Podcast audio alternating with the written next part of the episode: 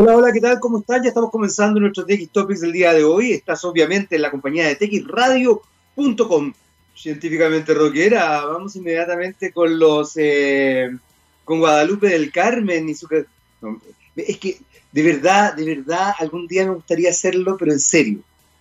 Y, presentar algo, presentar a los charros de Lumaco, alguna cosa así. ¿Tú te imaginas qué es lo que le pasaría al tipo que se crea Iron Man? Sería maravilloso. ¿Cómo se le, se le quedaría pelado? Yo creo. Eh, sí, estamos en texradio.com, científicamente rockera, y la única radio en Latinoamérica de ciencia y tecnología. Como yo siempre digo, no solamente de ciencias exactas, también de ciencias sociales. Eh, bueno, continúa la pandemia, sí, continúa. Hoy, hoy a las 12 de la noche se declara, ya ayer partió, digamos, el tema de la fase 2, pero hoy a las 12 de la noche realmente se declara esta fase 2 que nos deja en cuarentena a la región metropolitana completa durante el fin de semana. Una cosa rara porque eh, esta selectividad que tiene el virus para, para ser más agresivo en ciertos lugares, en ciertos momentos y en ciertos horarios llama un poco la atención. No puedo dejar de destacar eh, el discurso de Angela Merkel, donde eh, ella pide perdón de corazón y, y se establece en una postura súper, súper eh, conmovedora incluso para, para las audiencias, porque dice, lo lamento, la Navidad va a tener que ser de otra forma. La Navidad va a tener que ser sin comercio, la Navidad va a tener que ser quizás de forma mucho más austera, mucho más metida hacia las casas individuales, si es que queremos seguir viendo a nuestros abuelos vivos eh, durante más tiempo. Eh, la verdad es que me, llamó la atención eso. ¿Y por qué lo digo? Porque esa conexión que tiene la, primera, la primer ministra eh, alemana, Angela Merkel, es, potentísima y da cuenta de eh, una conexión con la sociedad que es importante. Y desde ese punto de vista, también hay empresas en Chile que están haciendo un trabajo importante respecto a el retomar y reconstruir nuestro país desde una perspectiva social y verde. Entender que el cambio climático es una realidad y que se puede fomentar desde el individuo, desde ti, desde mí y también desde las empresas. En ese sentido, Aguas Andinas está en esta idea y por supuesto está colaborando con eh, dinero, con, eh, tiene un compromiso en realidad de reconstrucción verde y social en la reactivación de Chile y está sumando inversiones, a eso voy con dinero en realidad, pero inversiones para combatir el cambio climático y generar miles de empleos. Bienvenida a la reconstrucción verde y social, nos dice Aguas Andinas. Eh, y no quiero dejar pasar este momento de Aguas Andinas, justamente para seguir con esta idea que les planteaba en, un principio respecto a Angela Merkel. Eh, la conexión, la real conexión que hay con la ciudadanía. Angela Merkel no solamente da este discurso muy sentido y muy sensible, sino que durante todas las semanas, ella se plantea la posibilidad real de hablar con distintas personas. El otro día veía cómo escuchaba a una policía, a una mujer policía, de un pueblo pequeño en, no sé, en eh, la Selva Negra. No recuerdo bien de dónde era concretamente. Y ella le contaba de su, de su historia, de su quehacer, de su forma de funcionar en el mundo. Captar las distintas realidades es sustancial, es realmente sustancial.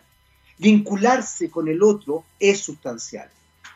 Eh, no puedo dejar de mencionar a, ahora se me olvidó, pero, pero Jacinda Arden, gracias, la primer ministro de Nueva Zelanda, eh, a Jacinda Arden cuando le habla a los niños para la Pascua Resolución diciéndole que el conejo que trae los huevos de chocolate tiene salvoconducto explicándole a los niños, a su imaginario, a su vinculándose con ellos, que efectivamente hay una relación real con, con, ellos, que hay un entendimiento de su imaginario, de su, de su historia, de su realidad.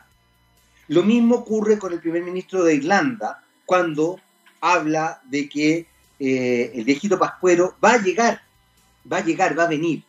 Puede que sea más austero, puede que no, da lo mismo. Ahí, ahí tendremos que entrar a explicar los padres, quizás el mismo primer ministro, no tengo idea, pero, pero hay una conexión que va más allá de la planilla Excel. Y eso quiero destacar. Eh, estamos en una, en, nosotros en Chile vivimos en un país absolutamente tecnocratizado, donde la planilla Excel, sin mediar un análisis, es lo que manda. Un cierto porcentaje de personas dice tal cosa, ¿ok? Pero entendamos por qué las dice, entendamos desde dónde las dice, cómo fue construyendo ese diario para decir esas cosas. Eh, tales personas destruyen no sé qué cosa. Ok, perfecto, me parece, no estoy de acuerdo con que se destruya nada, menos, menos el patrimonio cultural, el patrimonio nacional. Pero entendamos por qué ocurre eso. Porque desde ahí se puede establecer una vinculación real con el medio.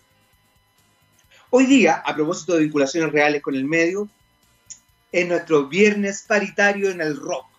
Y tenemos mujeres, solo mujeres eh, mujeres que en lo particular tengo que decir, me encanta eh, la elección que hiciste, Cedrés, ¿ah? me encanta.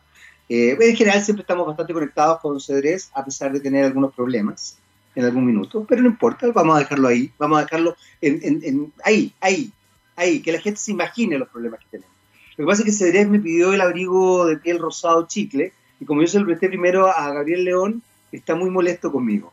Pero Cedrés, te falta glamour, el glamour que tiene Gabriel León tú todavía no lo tienes. Estás en un buen camino. Vamos en eso. Eh, hoy día son mujeres rockeras. Hoy día hay paridad en el rock, hay paridad en el pop, hay paridad en la música. Eh, y nosotros le damos visibilidad porque hay mujeres bacanas en todas las áreas. Y vamos a partir con ella, maravillosa Björk, con All is Full of Love. Todo está lleno de amor.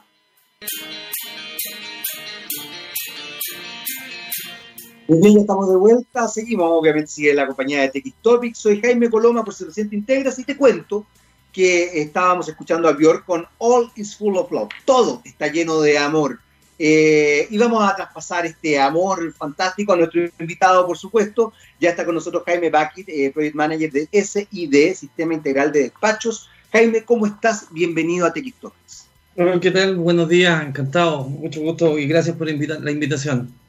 Al contrario, gracias también por estar con nosotros y por, por ampliarnos un poquito eh, la mirada respecto a la innovación y a todo lo que está ocurriendo en nuestro mercado y en nuestras distintas áreas de tecnología. Eh, de alguna forma, idea es un sistema integral de despacho, pero quiero que nos expliques concretamente qué significa, más allá de la, de la sigla, qué significa esto y también, por lo que leí, qué vinculación tienen ustedes con bomberos concretamente. ¿Cómo, cómo se estructura esta, esta idea y cómo nace también?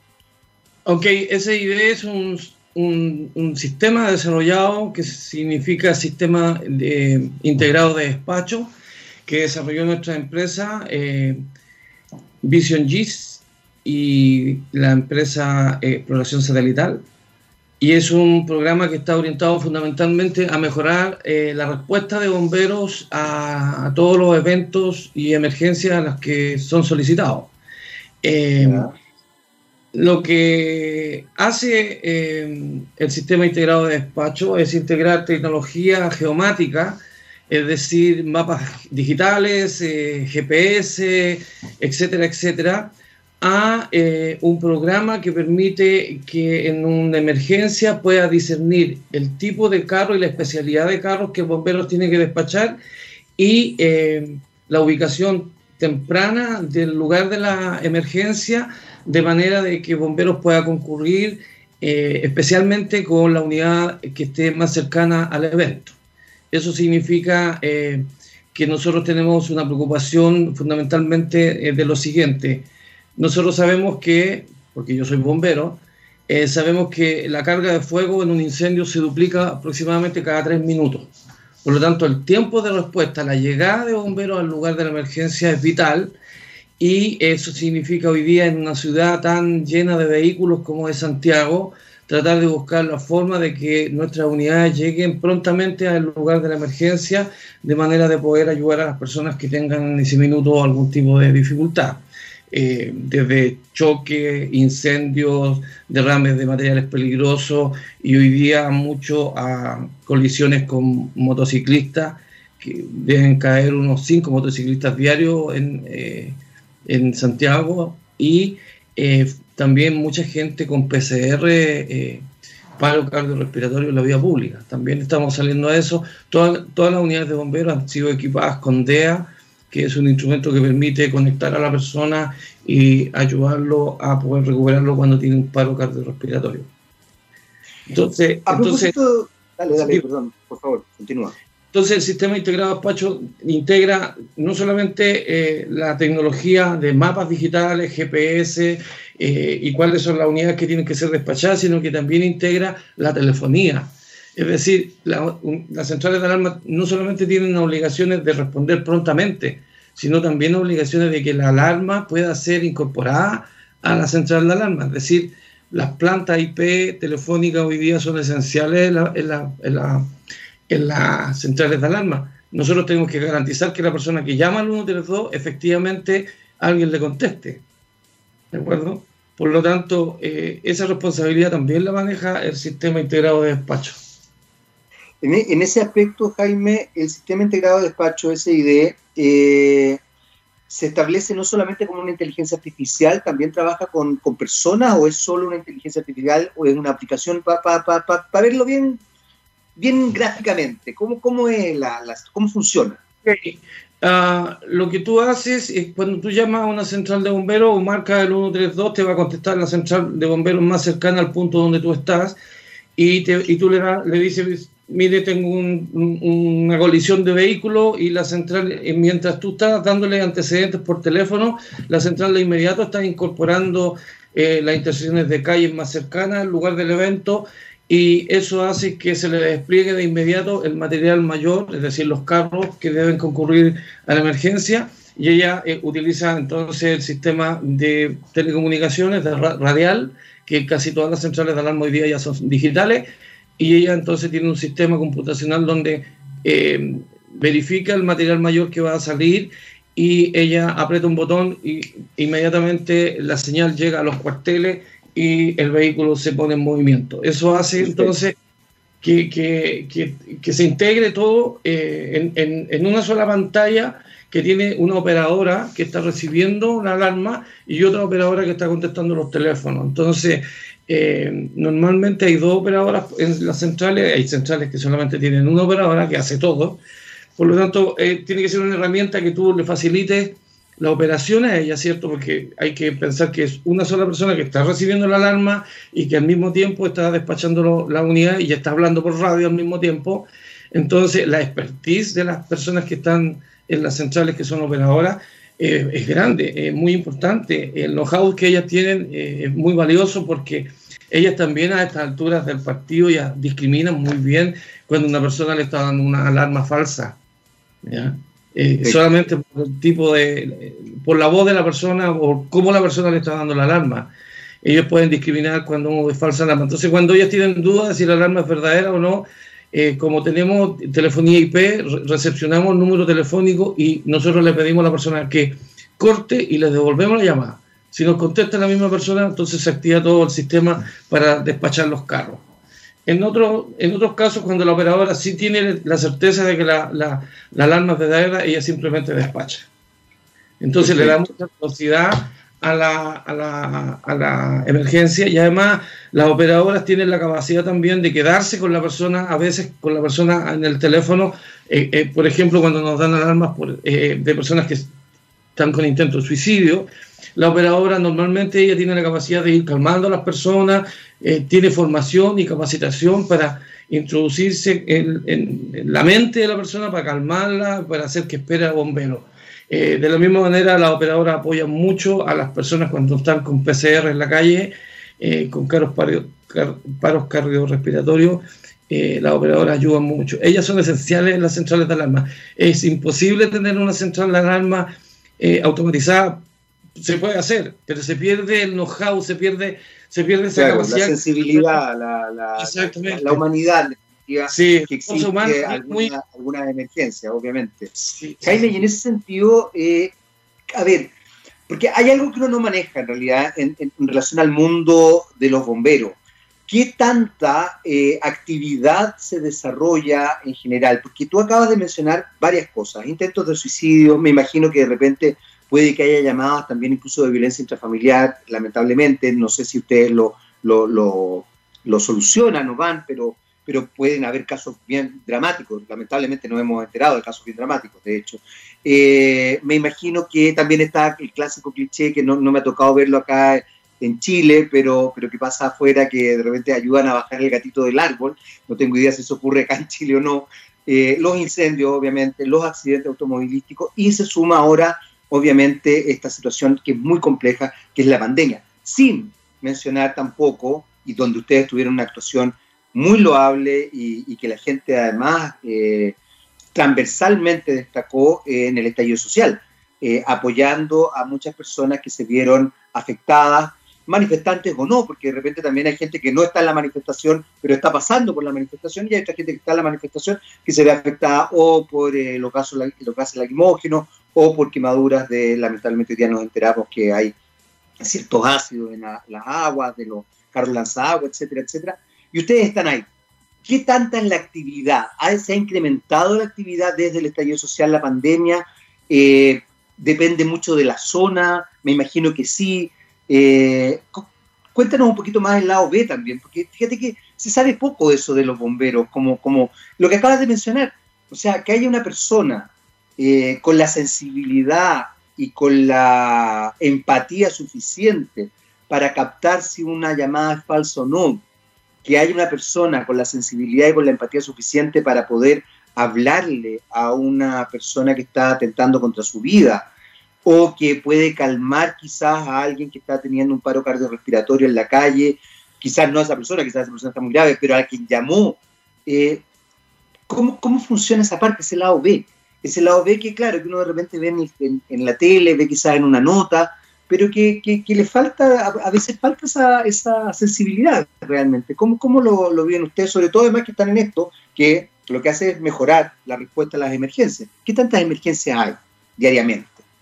A ver, el año pasado fue un año extraordinario después del estallido social. Eh, eh, te puedo decir que, eh, por ejemplo, el Cuerpo Bombero Santiago superó las 10.000 llamadas, los 10.000 actos de servicio en el, en el año. Eh, el Cuerpo Bombero de Ñuñoa superó los, los 6.000 o 7.000 eh, actos de servicio en el año. Primero, eh, aclararte que los cuerpos de bomberos en Santiago son independientes, por lo tanto, en la región metropolitana hay alrededor de 28 cuerpos de bomberos, si no me equivoco. Cada cuerpo perdona, Jaime, perdona que te interrumpa, pero es que me importa que me expliques qué es lo que significa que sean independientes, porque, porque ahí ves que hay cosas que uno de verdad no maneja. ¿Qué significa que sean independientes? ¿Que se crean en forma independiente? ¿Que no dependen de una municipalidad? Explícanos un poquito eso. Porque que sean independientes significa que tienen jurisdicción propia y tienen su propio territorio que atienden. Por ejemplo, el Cuerpo Bombero Santiago atiende nueve comunas. El Cuerpo Bombero de Ñuñoa atiende cinco comunas. El Cuerpo Bombero de Metropolitano Sur atiende, no sé, cuatro o cinco comunas, etc. Ah, es potente lo que, lo que abarcan también, además. Claro. Eh, entonces, ¿qué sucede? Cuando tú das una alarma, tú vas a caer en la central más próxima por telefonía. La central más próxima, que se supone que es la central que tiene jurisdicción en el territorio de donde tú estás dando la alarma. ¿Ya? Entonces, por eso tú, te, eh, puedes ver que hay cuerpos de bomberos, eh, hay una alarma y, los uniformes dicen Cuerpo Bombero Santiago. Hay una alarma en la televisión de otro lado y los uniformes dicen Cuerpo Bombero Ñuñoa o Cuerpo Metropolitano Sur, etcétera. ¿Te fijas? Ahora, los cuerpos de bomberos son independientes jurisdiccionalmente y estatutariamente, pero en el servicio nos mezclamos. En el servicio nos mezclamos. Es decir, si, si está en la frontera entre el cuerpo de bomberos de Ñuñoa y de Santiago, salimos ambos. Sale el cuerpo de bomberos de Santiago y sale el cuerpo de bomberos de Ñuñoa, etc. ¿Por qué? Porque tú te puedes dar cuenta en empíricamente los primeros respondedores siempre son los bomberos, porque los bomberos, las estaciones de bomberos, los, cuarteles de bomberos están estratégicamente ubicados dentro de la jurisdicción, ¿de acuerdo? Por lo tanto, eso hace que los cuerpos de bomberos eh, lleguen siempre como primeros respondedores y eso ha, ido creciendo en el tiempo y ha ido eh, haciendo la necesidad de que los bomberos se hagan presentes de la manera más rápida posible porque hay una característica muy importante en la psicología de la emergencia. Cuando la persona que está herida o la persona que está afectada ve a un bombero, se calma. Sí, es, eso es muy bonito, Jaime, tienes toda la razón. Yo creo que, bueno, de hecho, Bomberos de Chile yo creo que es una de las instituciones en, este minuto en que todo está tan cuestionado.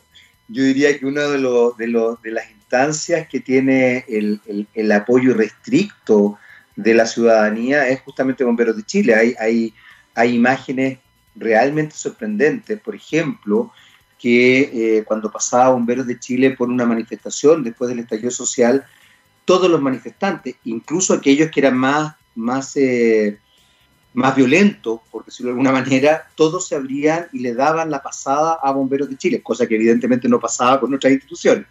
Entonces, sí, es muy, muy bonito eso. Yo creo que ahí pasa un, fenómeno psicológico, social muy interesante. Eh, sí. solamente quería aportarte eso porque de verdad creo que, es destacable. Por favor, continúa con el relato, que está muy interesante. Eso es parte de la psicología de la emergencia. Entonces, a pesar de ello, tú también has escuchado las noticias que nosotros a veces llegamos a alarmas eh, y la gente nos empieza a golpear, nos pega. Nosotros sabemos que eso sucede cuando la gente está desesperada, se le está quemando la casa. ¿Te fijas? Nosotros tenemos gente eh, eh, capacitada para dedicarse a calmar al vecino mientras nosotros tratamos de activar el sistema y operar sobre la emergencia. por ejemplo, hay cosas características. Si tú vas a un choque, yo voy sentado en el carro, voy a cargo del carro, voy llegando a un choque y la familia Miranda, es decir, los que están en el lugar del choque están sobre la vereda, entonces uno inmediatamente dice, hay, aquí hay gente grave. Cuando la gente no está muy grave, la gente, los, mirones están en el auto. ¿De acuerdo? Cuando hay ah, mira, mira, qué interesante eso. La gente normalmente está arriba de la vereda, no se acerca, ¿ya? Entonces hay índices que uno va aprendiendo con la experiencia que te van señalando lo que sucede. Es lo mismo que cuando nosotros vamos llegando a un incendio, por ejemplo, hay mucha gente que nos hace señas y dice, métase por aquí, métase por acá, métase por acá, y la gente no sabe que en realidad cuando uno va en el carro ya lleva instrucciones de lo que tiene que hacer. Y tiene que obedecer, porque si uno no obedece, lo sancionan. Entonces, uno tiene que hacer lo que se le pidió porque hay una persona a cargo en el lugar que está distribuyendo el material y está diciendo, ok, yo necesito un carro ahora por la parte trasera que se por la parte norte y el incendio en la parte sur, te fijas, porque se está propagando al lado norte y te señalan y la gente se desespera porque tú no le haces caso. Pero la gente tiene que ir aprendiendo que tenemos un procedimiento que tratamos de hacer un 360 siempre en los incendios, es decir, abarcar todos los lados porque los incendios se propagan. Tú, si tú solamente enfrentas desde, desde una posición el incendio, con el mismo oxígeno que le inyectas al incendio con el agua, ¿cierto? El incendio se va a propagar hacia el fondo. Entonces es como ir arriando el incendio. Por eso nosotros necesitamos una unidad por el otro lado, etcétera. Lo confinamos. Eso es lo primero que hacemos. Entonces. Qué buen punto. No, no, estoy, aprendiendo, estoy aprendiendo. Dale, por favor, continúa. Entonces, eh, eh, ¿qué sucedió? Lo que sucedió fue que en el año 97 aproximadamente yo eh, teníamos una empresa y mi hijo mayor se hizo bombero y le lo tuve que autorizar con 17 años y cuando y lo llevaba a los incendios, etcétera, lo llevaba a la alarma. Eh, incluso cuando había incendios en horario de clase, yo lo iba a sacar del colegio y lo llevaba al incendio. Y, y, me di cuenta que en realidad tenían mm, nada, tenían muy poca tecnología los bomberos. Y como yo tenía una empresa que estaba en, en la punta de la tecnología, yo eh, desarrollé este sistema que ha ido cambiando, ya tiene muchas versiones, ha, ido, sido, ha sido mejorado y eh, este sistema de manera de hacer más óptima la respuesta de los bomberos a las alarmas. Y así fue como yo soy profesor de la Universidad de Santiago, soy profesor de geomática, y la geomática justamente es la que integra geofísica, geomorfología, eh, sensores remotos, eh, sistemas de información geográfica, GPS, etc. georadar, toda esa tecnología. Y esa tecnología es la que yo empecé a aplicar en las centrales de alarma para ir mejorando el servicio, fundamentalmente el servicio. Yo, como soy bombero, yo reconozco que la gente cuando nos ve se calma, sabe que somos los primeros respondedores, sabe que llegamos y llegamos preparados para el tipo de alarma. Es decir, si hay un accidente automovilístico, llega un carro de, llega un carro de agua, que llega a proteger el área y a desconectar la batería y a, ver, y a preocuparse de que no se inflame el vehículo colisionado, pero llega una unidad de rescate, que es la que hace la explicación, que es la que retira con cuidado a la víctima del interior del vehículo, que es la que tiene todo tipo de herramientas por si la persona está atrapada en el vehículo para poder rescatarlo, etcétera. Eh, lo mismo pasa en materiales peligrosos. Yo pertenezco a una unidad de materiales peligrosos cuando hay derrames de ácido sulfúrico o qué sé yo, eh, de eventos gases, cuando una máquina en la calle excavando rompe la matriz de gas, de metrogas. Nosotros somos los primeros respondedores, entonces nosotros somos los que obturamos, los que cortamos los pasos de gas hasta que llega a Metrogas y repara el daño, etcétera. Estamos metidos en muchas cosas. También rescatamos los gatitos. eso fue un poco. Qué bueno, saberlo. Sí, eso fue un poco presionado porque en realidad los bomberos, la gente tiene que entender que las unidades están para la emergencia. Entonces, puede que tengamos, saquemos las unidades a rescatar un gatito y en ese preciso instante se produce un incendio y tenemos la unidad ocupada rescatando un gatito. El gato a lo mejor es tan importante como todos, ¿cierto? pero normalmente no vamos de inmediato, sino que mandamos cuando hay posibilidad y hay unidades de respaldo, en ese momento enviamos una unidad a rescatar el gatito o el perro o lo que sea.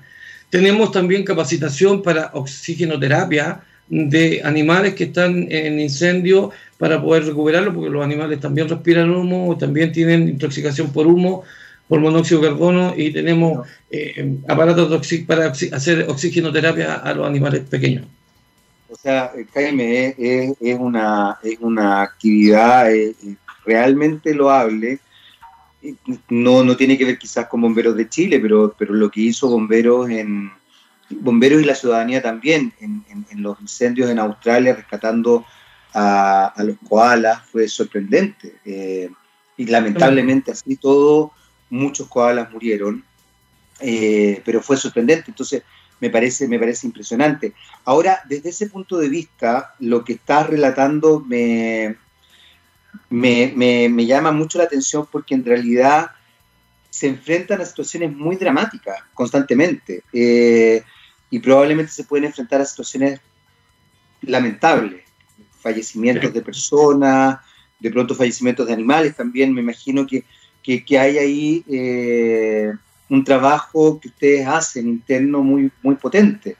Eh, ¿Cómo, cómo, cómo se, se, contiene ese trabajo de bomberos? Porque, bueno, porque la sensibilidad es parte, es parte del ser humano y es notable y es real. O sea, de pronto uno puede, puede, hay cosas que uno puede enfrentar y hay cosas que de verdad a uno lo, lo coartan emocionalmente o lo quiebran o lo, no sé, pues, tú, tú eres papá, yo soy papá, de verdad de pronto ver que, que un niño y tiene una situación realmente compleja o, lamentablemente no logra superar algo, para mí sería horroroso. Yo de verdad no sé si ahí pudiera, pudiera sostener, sostenerme yo emocionalmente. ¿Cómo lo hacen ustedes? ¿Tienen contención? ¿Hacen trabajos de pronto grupales? ¿Trabajan con psicólogos? ¿Cómo, ¿Cómo se trabaja? Perdona que te pregunte esto, quizás nos salimos un poco de, de, esa pero me parece demasiado bonito lo que me estáis contando.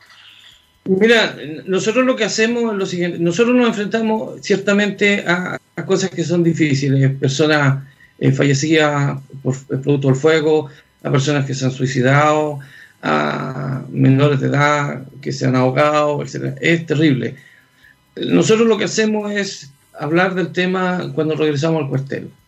¿ya? no lo niegan, digamos, lo, lo, sacan, lo sacan, lo hablan, lo conversan. No, porque además es un tema que nosotros no podemos volver a la casa después y decirle a tu señora, ¿sabes lo que me pasó hoy día? Vi un niño muerto. No, es tema para la casa. No, es horroroso. O sea, lo más quizás lo conversan, lo compartes, pero desde otro ya elaborado, digamos. Correcto. Claro, eh. normalmente lo conversamos en el cuartel eh, y, estamos los, más, ya, los que ya tenemos más años de experiencia, sabemos cuando un, un bombero nuevo ha quedado afectado y eh, tenemos una preocupación especial por él durante un tiempo porque sabemos que está afectado. Eh, qué sé yo, hay cosas que son bien terribles, en realidad preferiría no hablar de ellas, pero, pero son terribles. Para mí, una de las cosas más impactantes fue encontrarme con un choque donde toda la familia estaba eh, muriéndose al interior del vehículo y entre ellos la mamá y la mamá estaba esperando una guaguita como de ocho meses. Entonces, es terrible porque en realidad ella iba a fallecer y también iba a fallecer su guaguita que estaba en su guatera. Entonces, es muy complicado. Yo, eh, en realidad hay cosas que son bastante complicadas y que, eh, y que son dolorosas. Nosotros para nosotros es muy doloroso, sobre todo cuando la gente joven, por ejemplo, a mí me afecta mucho cuando la gente joven se suicida, porque tiene la edad de mis hijos, entonces eh, mm. uno dice, escucha, ¿cómo no hubo algo que tú, alguien que tuvo la capacidad de contenerlo, de conversar con él, ¿cachai? Claro, de darle, de darle algún... Esa parte eh, No debería pasar eso, pero, pero pasa. No. Oye, Jaime, pucha, se nos, se nos acaba el tiempo. Me encantaría que vinieras de nuevo porque, porque de verdad es, eh, es muy interesante todo lo que, lo que te podemos conversar en realidad.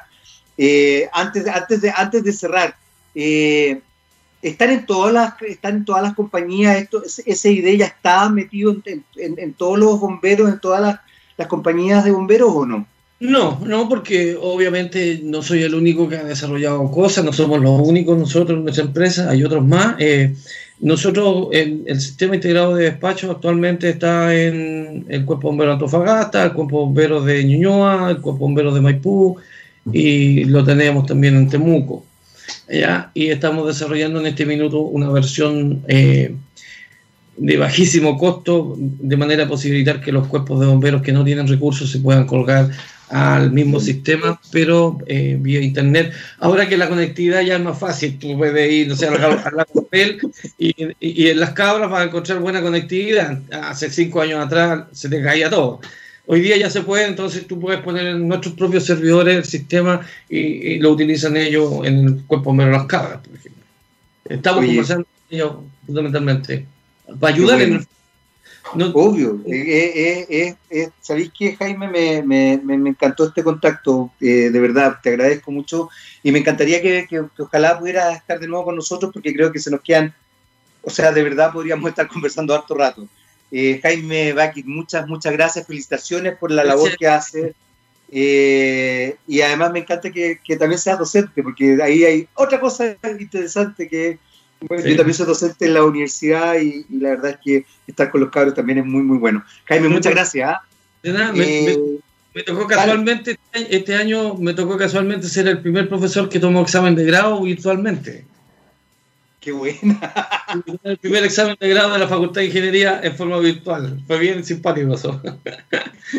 Tienes que hablar con, eh, quien te contactó para que vengas de nuevo, porque de verdad, Jaime, sería muy, muy interesante profundizar varios temas. Nosotros le pedimos a Jaime Bakit, eh, Project Manager de SID, y vamos con Tori Amos y la chica Palomitas de Maíz, la chica Cabritas, Cornflake Girl.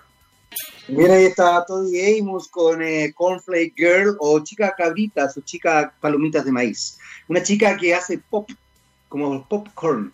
Eh, ya está con nosotros nuestro siguiente invitado. Se trata de Luis Vidal, gerente comercial de California, distribuidor autorizado de Kitchok en Chile. Hola Luis, ¿cómo estás? Excelente por acá, hola a todos, a todos los que están viendo el programa y a ustedes un afectuoso saludo. Oye Luis, vamos, vamos de lleno a, lo que nos convoca y cuéntanos primero qué es lo que es G-Shock y, qué, es lo que nos traes hoy día concretamente.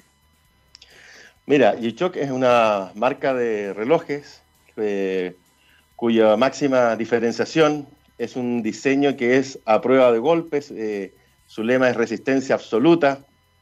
Eh, los japoneses tienen eso e, esos valores bien intrínsecos, bien metidos en el cuerpo de cuando se hacen las cosas bien, se hacen bien a la primera. Y este es uno de los casos. Eh, la verdad es que este reloj eh, eh, tiene una resistencia a toda prueba. Y de hecho, cuando me preguntan por qué regalar un G-Shock, le digo, si ese reloj va a vivir más que tú, va a vivir más que yo. Así, ah, nosotros no somos antigolpes, este reloj sí. Ah, así que, y tenemos muchas novedades en, en, cuanto a la funcionalidad y, y el diseño. Antes, de entrar, porque entiendo que vamos a, vamos a hablar de un, de, un, de un reloj en particular, pero antes de entrar ahí quiero saber cómo, cómo ha sido, cómo, cómo nace Guichoc en Chile, cómo, cómo llegan a tener eh, la autorización de esta marca eh, estadounidense en nuestro país. Para tener un poquito de historia voy a ir un poquito más atrás. Ya voy a ir desde el creador, eh, va a ser rápido, sí, pero desde el creador de G-Shock. al, creador, al creador de G-Shock, su padre le regaló un reloj y ese reloj se le cayó y se rompió. Y eso lo dejó marcado y quiso que no le pasara eso a nadie más y empezó a hacer experimentos, primero con una pelota, eh, un reloj dentro de una pelota, digamos, para que no se rompiera y esa pelota se fue reduciendo hasta que salió este reloj G-Shock. ¿ya? Eh, antes de, de, la existencia de G-Shock, eh, nosotros, nosotros acá en California distribuíamos las marcas Casio, éramos distribuidores autorizados de Casio. ¿ah? Y cuando salió la marca G-Shock fue la, extensión natural trabajarla también y hoy día es la que está liderando el crecimiento de la, de la categoría em, por los atributos tan especiales que tiene. Así que ya llevamos, eh, G-Shock ya lleva más de, más de 35 años en el, en el mercado internacional. Hay algo, hay algo, Luis, que nosotros generalmente eh, conversamos acá y nos interesa mostrar dentro del programa y tiene que ver justamente con, cómo se va constituyendo la innovación y, la, y cómo se van desarrollando las ideas. Eh, la, distribuidora que ustedes tienen, eh, ¿cómo se gesta? Para saber un poquito, para, la gente que nos está escuchando, que de repente puede tener una idea similar o quizás necesita, qué sé yo, concretar algo. ¿Cómo, cómo fue? ¿Cuánto tiempo lleva, por ejemplo? ¿Hace cuánto nació? ¿Por qué nació? ¿Cómo se les ocurrió? De pronto viajaron y dijeron, wow, esto, esto podría estar acá en nuestro país. Eh, ¿cómo, ¿Cómo fue eso? ¿Cómo fue la génesis? Eh, bueno, la distribuidora eh, California, con sus marcas 274, lleva más de 40 años en el mercado. Primero partió importando y distribuyendo otros artículos, ¿ah? desde lo, era lo que necesitaba la gente. Y fue en base a lo que la gente empezó a pedir que empezó a surgir esta, esta posibilidad de traer relojes primero de la marca Casio y luego del diseño G-Shock, el primero de los cuales fue el DW5000. Eh, hoy día el diseño que, que, más se parece al primero es el DW5600, que es el típico reloj más plano, cuadrado, de G-Shock que es el eh, que resiste tantos impactos que puede pasar un camión por encima y no se rompe. ¿eh? Eh, pero es porque la gente lo pide, si nosotros distribuimos lo que la gente pide y la gente hoy día está buscando... Observan el mercado, observan, las necesidades de, la gente y, desde ahí van constituyendo lo que, lo que van trayendo, eso, eso es lo que hacen. Así es, y también pasa mucho que en los mercados de fuera, de Estados Unidos, de Japón, son mercados muy, eh, sobre todo el de Japón es muy, eh, los mercados asiáticos son muy sofisticados, entonces como que te dicen lo que va a pasar después. ¿ah? Ya. Entonces ellos tienen, incluso en esos mercados hay todavía mucho más desarrollo de los relojes, valoran mucho los detalles, por ejemplo, sacan ediciones especiales de los relojes que tienen logos especiales, un color de esfera distinto, eh, muchos detalles, una grabación en la corona, un grabado en la corona, perdón. Y, ellos están mucho más sofisticados, eh, mucho más avanzados todavía. Vamos ahora a, este lanzamiento que ustedes están desarrollando en relación a un nuevo, nuevo reloj, Bimetal. Estoy en lo correcto, ¿no? Eh, cuéntanos un poquito de qué se trata, cuáles son las características que tiene, eh, y, cuáles son las fortalezas. También me imagino que el tema del diseño es muy importante para ciertas personas, ¿no? Tú lo que acabas de mencionar, por ejemplo, del mercado japonés, no es menor. Eh, cuando dices que el consumidor japonés se fija en los detalles, eh, en Chile hay personas, bueno, hay, hay, de todo, hay un efecto muy amplio, se, se, han, se ha, hay, hay una diversidad en gustos sorprendente y desde ese punto de vista también se suma quizás un nuevo componente a un eh, reloj resistente, sino que no solamente sea resistente, sino que tenga un diseño particular, etcétera, etcétera. Cuéntanos un poquito más de este nuevo producto. ¿Bimetal es o no? Sí, tenemos una línea que se llama Bimetal, que le llamamos los Metal Covered también, eh, que son inspirados en los diseños tradicionales de Casio, como, por, como fue el, el, el GMS 1900, pero que viene con unas terminaciones para eh, especiales en, tonos metálicos dorados, eh, color eh, plata también, y, hay otros colores adicionales. La gracia es que es un reloj que tiene la robustez, la resistencia absoluta que tiene un G-Shock, y con, el look de un reloj metálico, eh, y, lo atractivo es el diseño. Así que efectivamente es una alternativa para el que quiere ir un paso más allá, contar con este mm, tipo de diseños especiales que tenemos hay las, líneas que tienen dentro de, eh, porque también hay un tema, es bien, particular, pero evidentemente eh, los gustos son muy variados, son líneas distintas, hay líneas más delicadas, menos delicadas, hay, relojes más grandes, más pequeños, tú mencionabas que el clásico es cuadrado y planito, hay redondos, hay ovalados, no tengo idea, quiero, quiero, piensa que nosotros nos están viendo, pero también nos están escuchando muchas personas. Así es. Em, cómo puede transmitirlo radialmente, ¿no es cierto? Eh, cuéntenos, cuéntenos, qué sé yo, cuéntanos no sé qué colores hay, entiendo que hay metalizados en, plata, oro o dorado, plateado, como quieran llamarlo, pero hay ciertos colores, hay más pequeños, hay diseños más pequeños, hay... Mira, hay una, mm, eh, como te comentaba, están inspirados en los diseños eh, clásicos de Casio. Tenemos una línea que era la línea GA100, eh, que muchas veces pasa desapercibido para la mayoría de la gente, pero las manecillas del reloj, el diseño del reloj está inspirado en, un escenario como post-apocalíptico tipo Mad Max con máquinas de vapor. ¿ah? Entonces la forma de las agujas eh, tiene un look bien especial. Ese look del GA100 y en particular del modelo GA110 es el que hoy día viene eh, en una edición especial en colores eh, plata y dorado. Y por lo tanto se logra un diseño que nuevamente es, es único. Em, yo sé que los radio oyentes no lo van a poder ver, pero no sé si se aprecia algo ahí. Son relojes de diseño robusto, redondo, eh, con colores plata y dorado, con toda la resistencia de, un reloj G-Shock. Oye, cuéntame una cosa, ¿dónde se distribuye? ¿Ustedes tienen, tienen tiendas locales? ¿Cómo, se hace? Porque tú, si yo quiero tener un reloj de ¿cómo, ¿a dónde voy? ¿A dónde recurro? ¿Cómo, cómo lo hago? Bueno, hay muchas opciones. Eh, nosotros tenemos nuestras tiendas propias. Tenemos cuatro tiendas en Sofri con la marca 1234. Eh, tenemos también nuestra tienda propia en Costanera, 1234. Nuestro sitio online, 1234.cl. Estamos presentes en, las, en 15 tiendas eh, repartidas entre locales de Falabella y de Ripley. y estamos también en los en los e-commerce más relevantes Falabella, Ripley, París, Mercado Libre, Linio, en todas las, eh, eh, tenemos una distribución prácticamente en todos los marketplaces.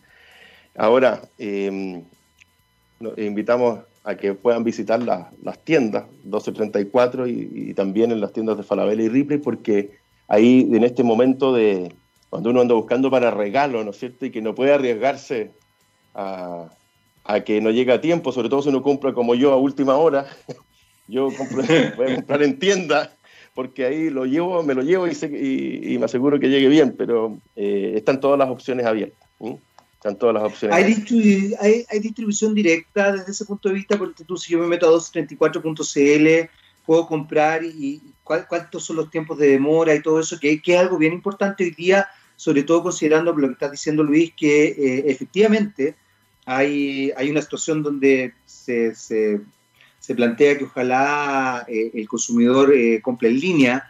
Eh, sabemos que no todo el mundo le gusta comprar en línea, hay gente que le gusta ir a la tienda física, por favor, cuídese, acuérdese de eso también. Pero, pero ¿cuánto demora la distribución? ¿Es, factible, por ejemplo, en 1234.cl meterme y comprar? Por supuesto, tiene todas las, además te va a aceptar todos los medios de pago. y los plazos, claro, los plazos normales no superan los cuatro días eh, hay, una, hay, una diferencia si uno compra en Santiago y si compra en regiones por la cadena de distribución que tiene que llegar hasta ese punto. Pero efectivamente al acercarse la Navidad, eh, por las restricciones que tienen los operadores logísticos, los que hacen el envío, eh, que les llegan todas las compras de Navidad al mismo tiempo, suelen generarse algunas demoras, así que lo invito a todos los que están viendo el programa a, tomar las providencias respectivas, las medidas, programarse, porque con más antelación compre, menos riesgo tiene de que se le pinche un neumático al camión, de que pasen todas las cosas que, o, la misma saturación que hay. Entonces, estamos presentes en tiendas físicas, tenemos la, posibilidad de Internet, estamos a tiempo para comprar en Internet también, tenemos mucho tiempo, estamos a 11 eh, de diciembre, así que todos pudieran poder hacer perfectamente tus compras y no tener ningún problema. Y lo que sí hay que tener eh, especial preocupación es que para poder acceder a la mayor variedad, dado que venimos de dos cyber y de, y de abastecimiento que ha estado complicado en todo el mundo, digamos, por la disponibilidad de containers, por los envíos, entre más por temprano compren, más eh, a mayor parte del surtido van a poder acceder. Claro, claro que sí. Eh, Luis, perdón, pero para ir cerrando, el desde, ¿podemos saber desde cuánto tengo que yo pensar también para acceder, comprar uno de estos relojes? Sí, estamos eh, desde los 89.990 pesos. Ya, ese, es, el, precio mínimo del surtido que hay disponible hoy día. ¿Mm? Perfecto. Bueno, Luis, muchas gracias por este contacto. ¿ah? Estamos hablando con Luis Vidal, gerente comercial de California, distribuidor autorizado de G-Shop en Chile. Luis, muchas gracias por, el, por, tu tiempo y también por contarnos un poco de qué se trata este nuevo producto y eh, también dónde, dónde está.